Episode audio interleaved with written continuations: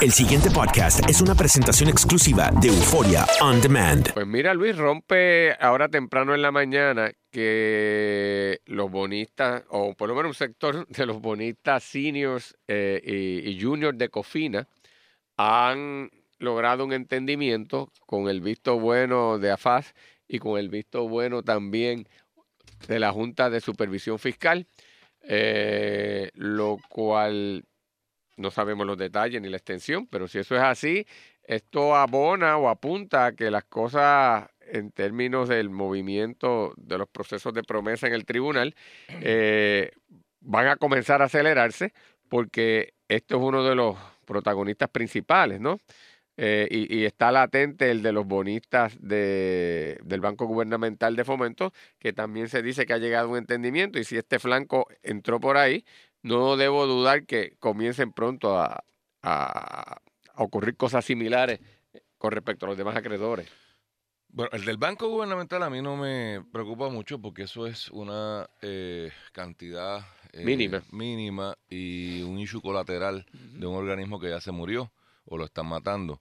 No que no sea importante para los que le deben chavos, en particular los municipios que le fueron víctimas de un asalto a mano armada por parte de la pasada y la presente administración, eh, porque fue un asalto lo que hicieron con, con municipios y con agencias públicas.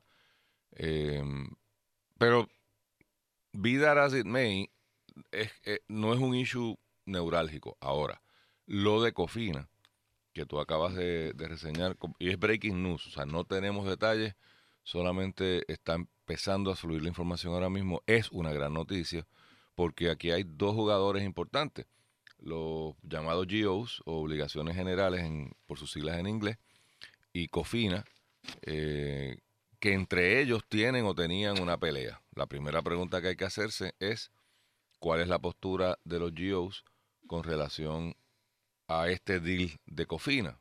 ¿Por qué digo esto?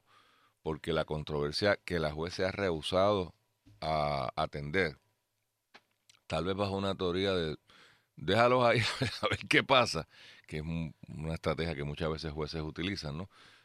Por cansancio que se resuelvan los problemas.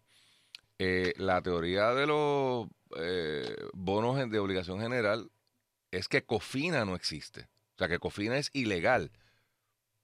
¿Por qué? Bueno, porque cada centavito que salga hacia Cofina es un centavito menos que está disponible para las obligaciones generales. La teoría general de los GOs es que esta legislación de Cofina lo que hizo fue desviar fondos, desviar dineros del fondo general, que es de donde se pagan las obligaciones generales, a esta nueva corporación y que por lo tanto pues se menoscabó los ingresos del Fondo General, que en la medida en que la Constitución dice que ellos cobran primero, pues esto es un subterfugio que no era importante cuando sobraban chavos en el país, pero cuando hay que jaspar el caldero, pues pero, tú sabes. Pero es interesante, Luis, porque en la medida en que la Junta y AFAS, es decir, el gobierno de Puerto Rico y la Junta de Supervisión Fiscal avalan el acuerdo, lo que están diciendo es que sostienen la, ellos la constitucionalidad Correcto, de COFINA. Obviamente. Y aunque quien va a determinar eso finalmente el tribunal, yo garantizo que eso tiene efecto. Claro, no, no, por eso. o sea, ahora mismo. Eh, eh, o sea, la, el que se le vaya a declarar inconstitucional el arreglo, ¿verdad?, de estos fondos especiales como COFINA, porque no pertenecen al, al Fondo General, se torna un poco más complejo. Totalmente, estoy de acuerdo contigo, porque ya, si yo soy el juez, de nuevo, vamos a, vamos a ubicarnos y utilizar el sentido común. Yo soy el juez, tengo un reguero ante mí del cara. Hay un reguero.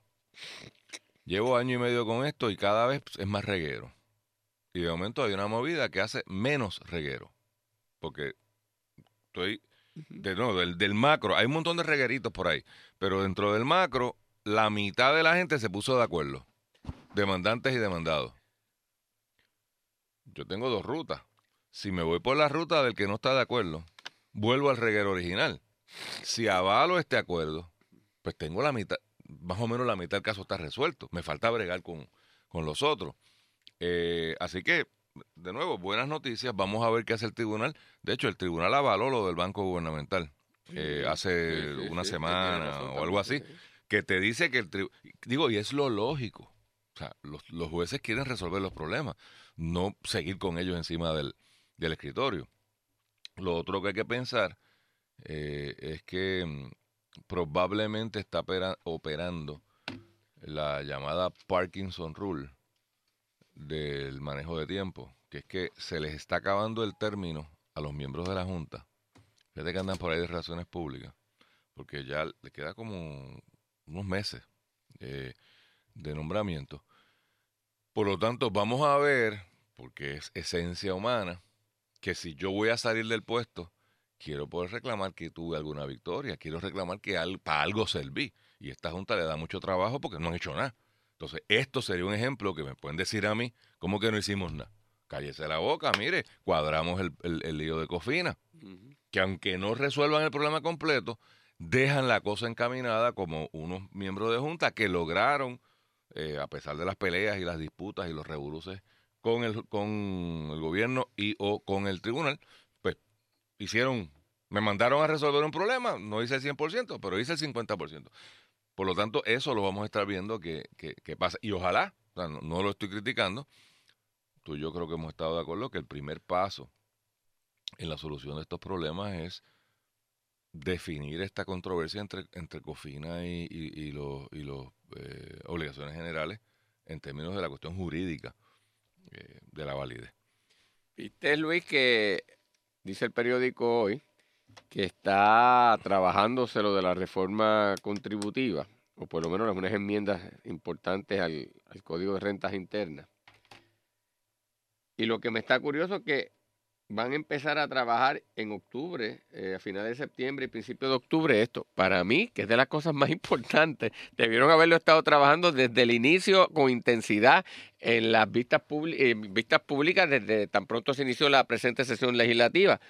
Eh, sé que obviamente a nivel de- de- de personal han estado trabajando en esto, pero yo no sé por qué no se le ha dado la celeridad eh, y la difusión que una cosa como esta eh, merece. Dicen que están ya encaminada la posibilidad de una, un reclamo que se lleva mucho tiempo eh, solicitándose por diversos sectores y es eliminar el impuesto sobre la propiedad con relación al inventario, que aparte de encarecer la actividad económica eh, comercial del país, eh, en esta situación de María, pues se puntualizó que hacía, que creaba problemas porque al inventario pagar contribución Al porque lo adquiriste más- y después si no no lo vendes volver a tener que pagar contribuciones por el mismo inventario que ya pagaste eh, conlleva a que los empresarios y las empresarias mantengan un mínimo eh, de suministro y en momentos de catástrofe pues entonces tenemos los líos que, que enfrentamos dicen que están ahí viendo cómo acceden a eso yo creo que esa parte es un gran un gran avance porque había una oposición férrea eh, sobre todo de los municipios ¿verdad? Porque perderían parte de, sus menguados recursos a que esto se lograra. Están hablando también que el, el IBU, el impuesto de venta sobre las comidas preparadas, que iba a estar circunscrito solamente a las comidas preparadas que tú adquiriese mediante tarjetas de crédito, lo van, a lo van a extender a todas las comidas preparadas. o sea, y- a todas las cosas preparadas, a, a cualquier viento de pago. Es correcto, tienes toda la razón. Eh, y, y- y que van a insistir en, en eliminar el, el- el- o, o reducirlo aún más el business to business, es decir, el impuesto sobre venta en transacciones entre empresarios o empresarias. Y que van a hacer eso buscando a ver sin aprobar una nueva contribución. Eso es lo que está bueno. Bueno, e- e- eso es lo que te iba a decir. O sea, el, el problema, tú me acabas de decir los dulces. Ajá. ¿Dónde está el, eh, la medicina amarga? Porque en algún lado te van a clavar. Así. ¿no? Si, Ok. esto, si esto va a volar con la Junta, recordemos que hay una Junta. Si es- para que esto funcione con la Junta, tiene que ser una legislación neutra. ¿Qué significa eso? Que si yo le quité cinco chavos aquí, esos cinco chavos entran por acá. Si reduces sin que sea neutro, la Junta te va a decir, no nine, porque la proyección a base de lo que se hizo la cosa fiscal, todos los planes fiscales, es a base de lo que tenemos. Todo lo quiere traquetear, tremendo. Pero donde reste, tiene que sumarme en algún lado. Y la pregunta es a quién se van a clavar. Y por lo menos en la versión que yo había visto, las pymes salían esquilmadas.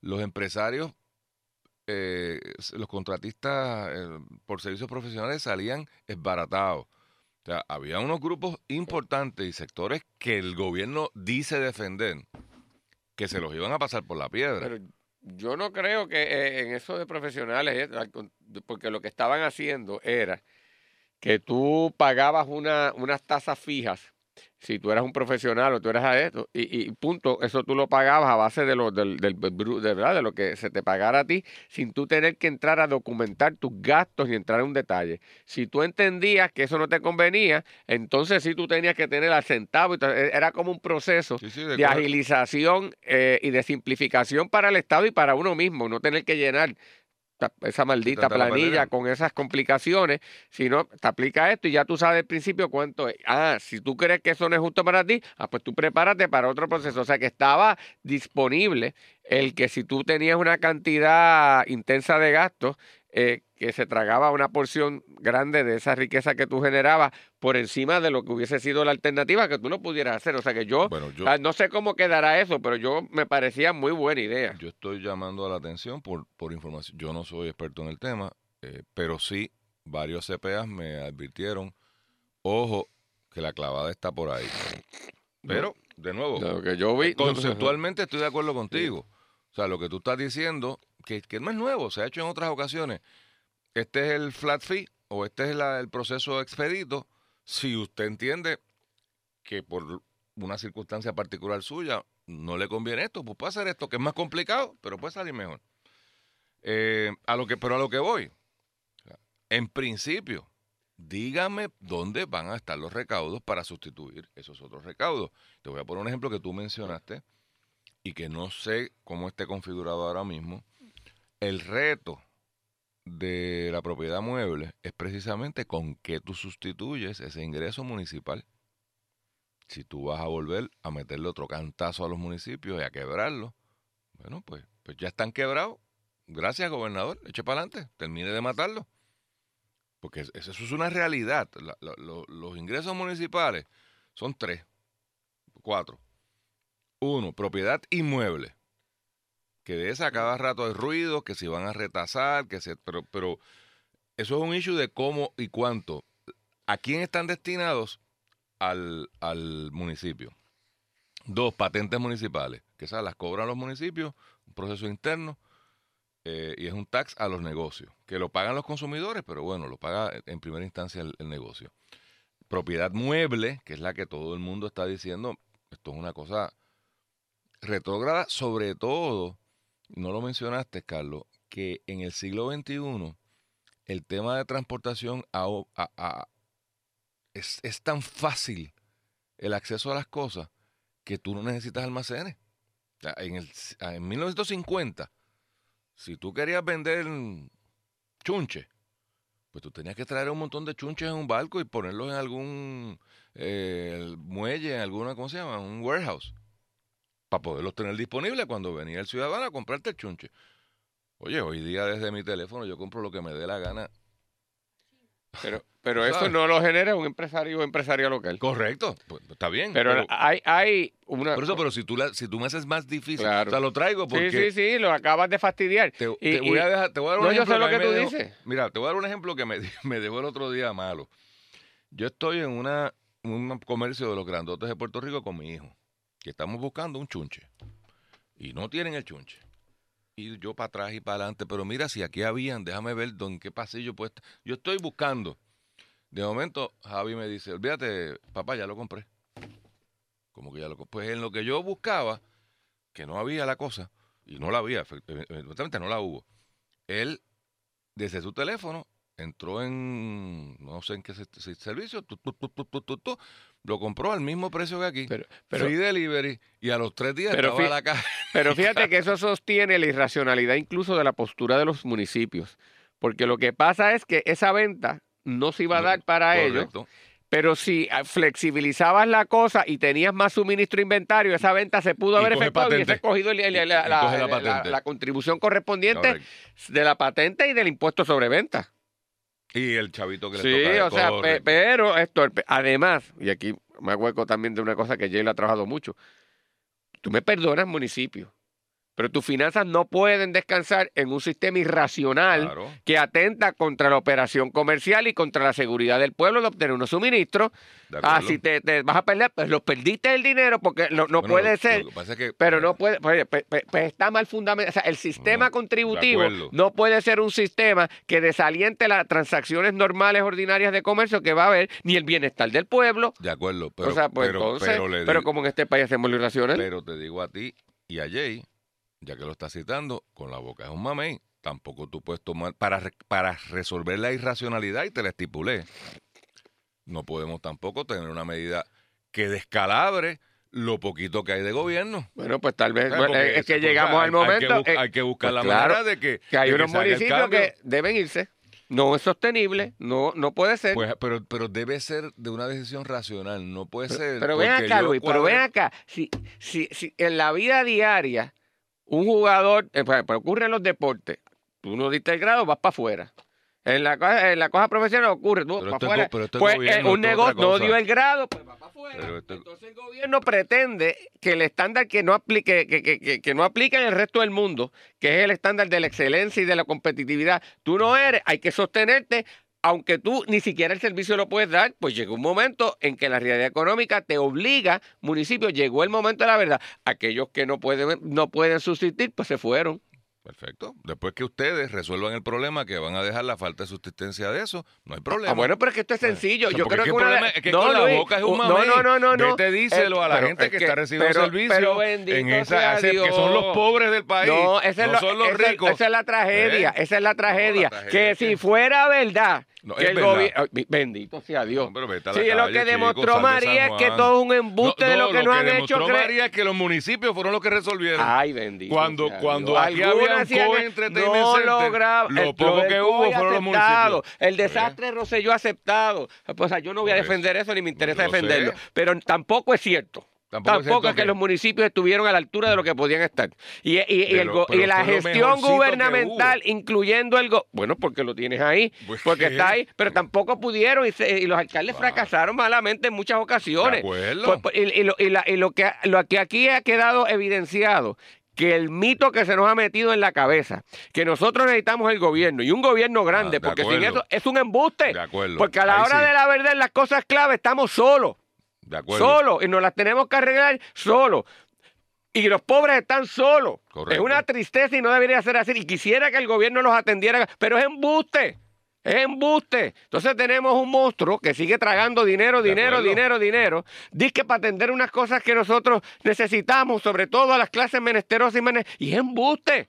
Quien acaba beneficiándose de ese monstruo son las clases poderosas, que son las que cogen los contratos, que son los que cogen las comisiones, que son los que guisan con los dos partidos. Pues ¿hasta cuándo vamos a seguir de idiotas eh, eh, ah, creyéndonos eso, Luis? De acuerdo. El pasado podcast fue una presentación exclusiva de Euphoria On Demand. Para escuchar otros episodios de este y otros podcasts, visítanos en euphoriaondemand.com.